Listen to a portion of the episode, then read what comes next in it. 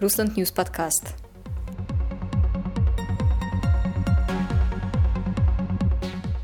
Всем привет, в эфире Юлия Дудник, и сегодня предлагаю вам послушать мое интервью с генеральным директором Российского совета по международным делам Андреем Кортуновым о том, как инцидент с Навальным повлиял на российско-германские отношения. Приятного прослушивания. Андрей Вадимович, буквально полтора года назад э, зимой вы писали, что у России на данный момент нет более надежного, значимого, предсказуемого партнера на Западе, имея в виду Германию. А можно ли сказать, что ситуация с Навальным стала таким фатальным событием, э, повлекшим резкое ухудшение отношений, или это лишь одно событие из ряда э, такой последовательности, которая уже давно вела к такому ухудшению отношений? К сожалению, ухудшение отношений между Россией и Германией – это процесс, который начался довольно давно, и здесь сыграли свою роль самые разные факторы. А, конечно, для Германии это, наверное, прежде всего кризис на Украине, но можно говорить а, также и, а, скажем, о постепенном снижении роли России как экономического партнера Германии. Можно, наверное, говорить о смене поколений в германской элите, когда а, пришли к власти, или приходят, точнее, к власти люди, которые уже не очень помнят а, а, те события в истории, которые должны Россию и Германию сближать, в частности, роль России в объединении Германии, не говоря уже о Второй мировой войне. Есть и другие субъективные факторы. Мне кажется, что Россия сделала много ошибок, наверное, и германская сторона несет какую-то часть ответственности. Но повторяю, что это долгосрочный процесс, а и ситуация с Навальным – это лишь катализатор а, вот тех тенденций, которые мы наблюдаем в течение последних лет. Какие ключевые ошибки российской, российской власти в отношении Германии вы могли бы выделить?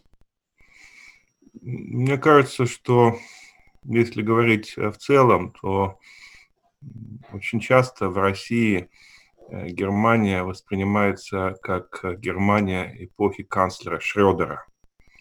Да, это была эпоха подъема нашего сотрудничества между канцлером Шредером и президентом Путиным. Сложились очень теплые, доверительные личные отношения, но эта эпоха, эпоха уже прошла. И я думаю, что российскому руководству было уже гораздо более трудно а, взаимодействовать э, с, с канцлером Меркель а, и по стилю, и по ценностям.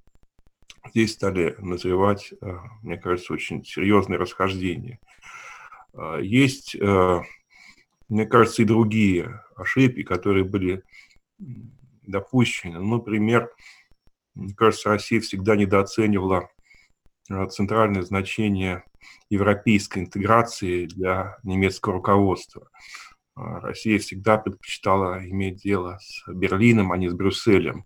Это понятно, это своего рода историческая традиция, но а, а, тем не менее мы понимаем, что для Германии отношения внутри Евросоюза продвижение европейской интеграции всегда будет основным приоритетом. И здесь, мне кажется, Россия этот фактор а, недооценивала. Возможно, была недооценка общественного мнения, были э, допущены ошибки информационного характера. Ну, например, а, в Германии до сих пор помнят, а не случайно, случай с э, девочкой Лизой. А, мне кажется, это тоже проявление некоторого некоторой недооценки э, э, политико-психологических последствий э, такого рода инцидентов. Ну, конечно, и вот убийство одного из чеченских лидеров на территории Германии сыграло свою роль. То есть много было допущено ошибок. Повторяю, что я считаю, что, наверное, с немецкой стороны не все возможности были реализованы, и в чем-то тоже а, Берлин несет ответственность за ухудшение этих отношений, но это не снимает ответственности с Москвы, конечно, тоже. Андрей Вадимович, вы упомянули разночтение в понимании ценностей с российской и с германской стороны. Сейчас это особенно очевидно, если мы посмотрим в прессу, поскольку политики не позволяют себе, наверное, таких вот радикальных заявлений. Пресса имеет полную свободу и э, в том числе продвигая, допустим, российские традиционные так называемые ценности, э, также и критикует активно те западные ценности, которые там предлагаются. Э, может ли э, сложиться впечатление у западных партнеров, что российская элита вот на основе этих заявлений прессы считает Германию, в принципе, враждебным государством и не настроена на конструктивный диалог? Ну, во-первых, хотел бы сказать, что вот вопрос о ценностях и разногласия о ценностях а, прежде всего а, а, относится к ситуации внутри отдельных государств. То есть э, в России нет единства по ценностям. И в Германии тоже. Мы знаем, что в Германии есть альтернатива для Германии. А, и это партия, которая имеет а, многих, ну, если не сторонников, то, по крайней мере, почитателей э, России. А, ну и российская модель, сложившаяся на данный момент, тоже выглядит привлекательной для определенных, ну, пусть, так сказать, не основных, но все-таки определенных кругов немецкого общества. Поэтому э, это не то, что Россия против Европы. И в России, и в Европе идет внутренняя борьба по ценностям. Мы не должны об этом забывать. Она идет и в Соединенных Штатах, она идет и в других странах мира. А, но вот э, что касается отношений Германии, э, мне кажется, что здесь говорить о том, что Германия уже стала противником в российском общественном сознании, даже на уровне политических элит, было бы преждевременно. А, но а, существует стойкое мнение на уровне вот элит, если вообще в России можно говорить о наличии устойчивых элит, но существует мнение о том, что Германия не является полностью самостоятельным государством, что суверенитет Германии ограничен, поэтому Германия, даже если бы она хотела развивать отношения с Россией, а, связана прежде всего а, своими трансатлантическими обязательствами, и в конечном итоге э, Германия все равно будет принимать те решения, которые делаются в Вашингтоне. И вот сейчас, когда снова стал вопрос о Северном потоке-2, многие наблюдатели в России говорят, что ну, рано или поздно Германия все равно будет вынуждена подчиниться американским решениям, и возможный отказ от строительства трубопровода будет еще одним подтверждением того, что Германия э, все-таки не является полностью суверенной и независимой страной. Действительно ли США сейчас нацелены на э, проведение активной политики на транс- трансатлантическом направлении с учетом их внутренней ситуации, э, в том числе и предвыборной кампании? Ну, я думаю, что все мы знаем, как относится Трамп к трансатлантическим отношениям. И, в общем, Германия, пожалуй, является главной мишенью для нынешней американской администрации – Поэтому сейчас очень трудно делать какие-то прогнозы. Если Трамп будет переизбран, то я подозреваю, что его критическое отношение к Германии сохранится. И трансатлантические отношения, конечно, будут находиться под сильным давлением. Если победит Байден, ситуация может поменяться, и я думаю, что потенциально Байден гораздо более склонен к многосторонним подходам к укреплению отношений, в том числе и с Германией. Но, тем не менее, проблемы есть, проблемы серьезные, и даже при президенте Байдене я не думаю, что их будет легко решать. Возвращаясь к ситуации с Навальным, э, на данный момент в Германии э, ставят определенные условия для России, в том числе э, отказываются от сотрудничества и передачи информации, и Россия оказывается в своего рода тупиковой ситуации, в которой кажется, что э, любая уступка будет выглядеть как большое поражение, поэтому, в общем-то, э, власти таких шагов и не делают. Как выйти из этой ситуации вот в актуальной атмосфере недоверия между Россией и Западом? Хороших выходов из этой ситуации, к сожалению, нет. Я думаю, что политические потери, имиджевые потери практически неизбежны. Собственно говоря, очень серьезный ущерб России уже нанесен. А, и, конечно, если все сведется к тому, кому верить, верить ли России или Германии, думаю, что международное сообщество в целом будет более склонно доверять германской позиции, а не российской. Ну, в силу определенного опыта, в силу сложившейся репутации двух стран – а, мне кажется, вот эту информационную войну выиграть а, России будет практически невозможно. Поэтому мой совет э, достаточно тривиален. Мне кажется, что Россия должна быть заинтересована в а, как можно более тщательном, как можно более объективном и, немаловажно, как можно более открытом расследовании этого прискорбного инцидента. Конечно, речь идет, э, э, наверное, о самом популярном политике э, России. И когда, по крайней мере, оппозиционном политике России, и когда у нас говорят о Навальном как о блогере, мне кажется, этот эфемизм не вполне отражает реальность. Насколько Россия будет готова к проведению такого расследования – Насколько такое расследование приведет э, к выяснению истинных обстоятельств э, происшедшего, сказать трудно. Но боюсь, э, что других возможностей выйти из этой ситуации с минимальными потерями у Москвы просто не существует. Стоит ли рассчитывать на введение санкций со стороны Соединенных Штатов и подключение к ним Европейского Союза в этой ситуации, и что э, может стать тем условием, которое будет выставлено? Ну, конечно, э, санкции, скорее всего, последуют. Э, в Соединенных Штатах есть э, достаточно проработанная правовая база для введения таких санкций. Причиной будет объявлена нарушение России э, условий конвенции по э, запрещению э, химического оружия. И, в общем, примерно понятно, в каком направлении будет идти работа над санкциями. В Европейском Союзе вот такой детально проработанной правовой базы для введения санкций нет.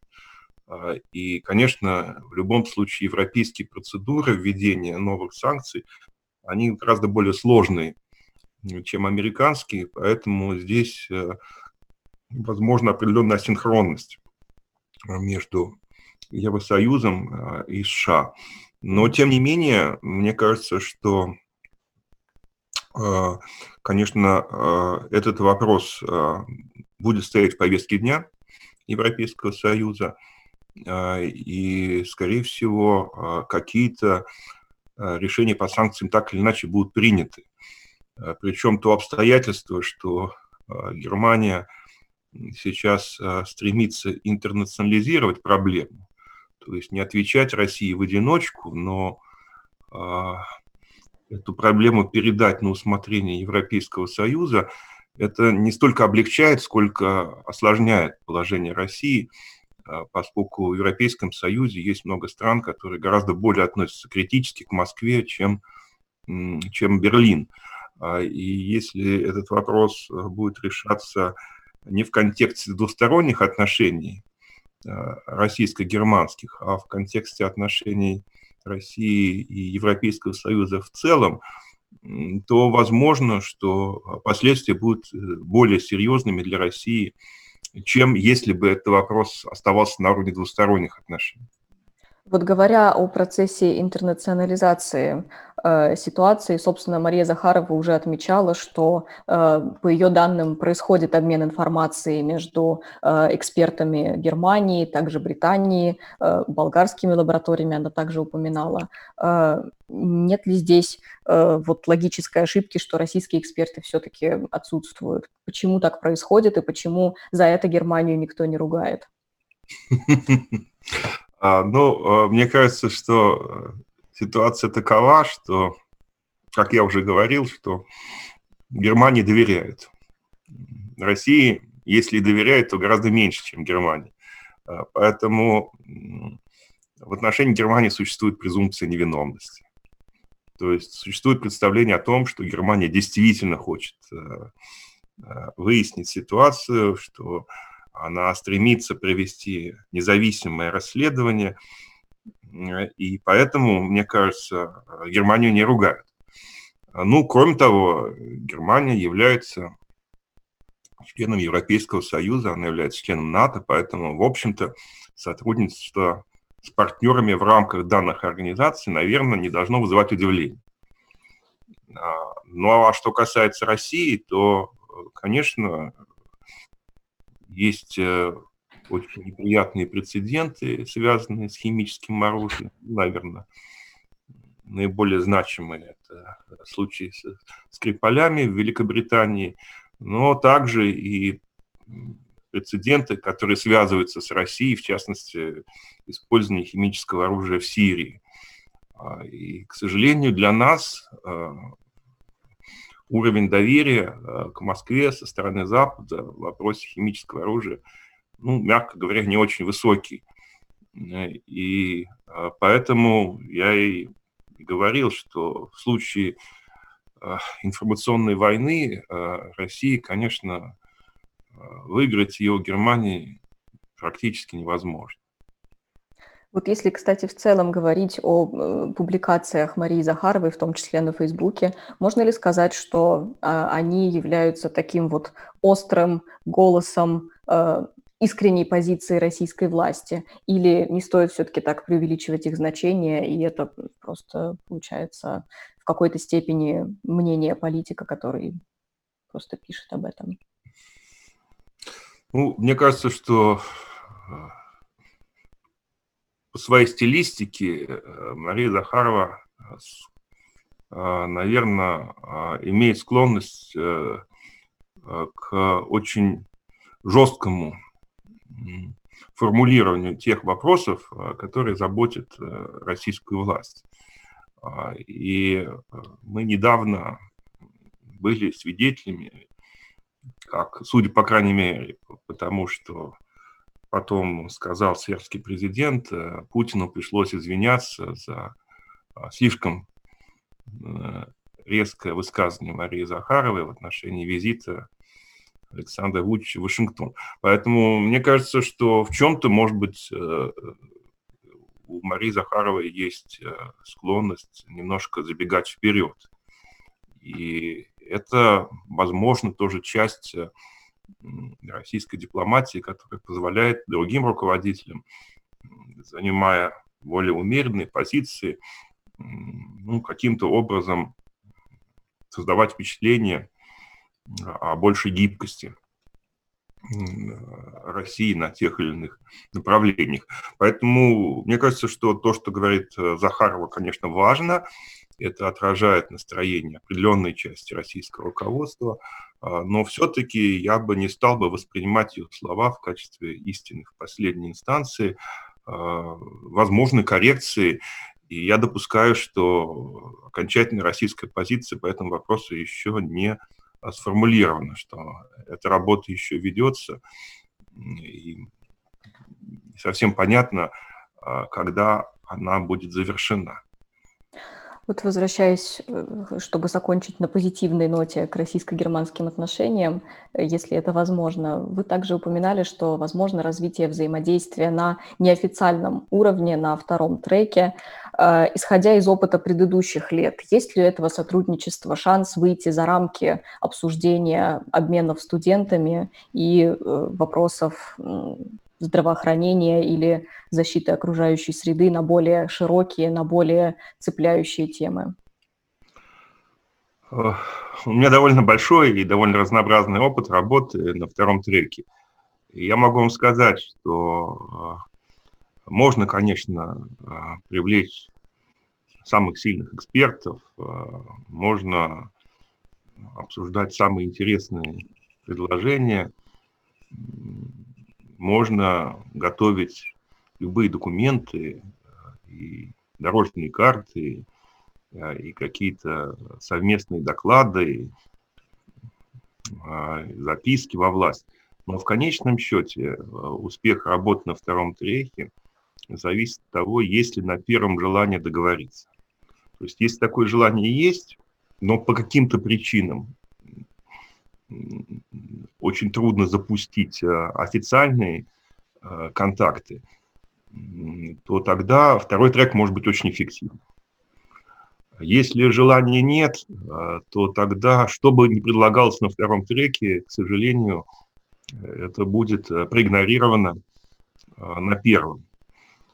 Поэтому здесь вопрос заключается в том, а, все-таки насколько обе стороны в сложившихся условиях заинтересованы каким-то, в каких-то договоренностях, насколько все-таки сохраняется желание а, идти на компромиссы а, и проявлять гибкость.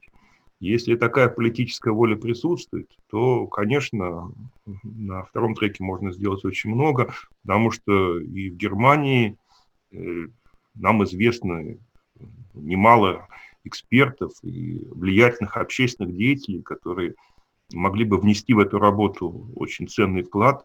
Ну и здесь, в России, есть германисты, есть люди, которые хорошо знают Германию, а, которые готовы лоббировать а, а, позитивное развитие наших отношений. То есть на уровне экспертного сообщества потенциал остался.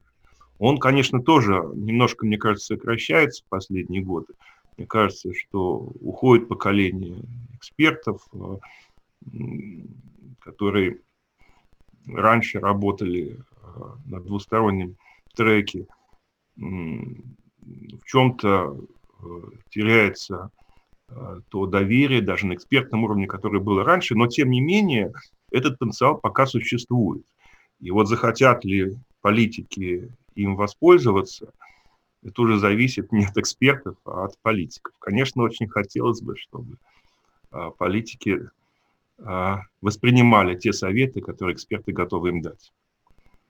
Спасибо большое за интервью, Андрей Вадимович. Это был Russland News подкаст. До новых встреч.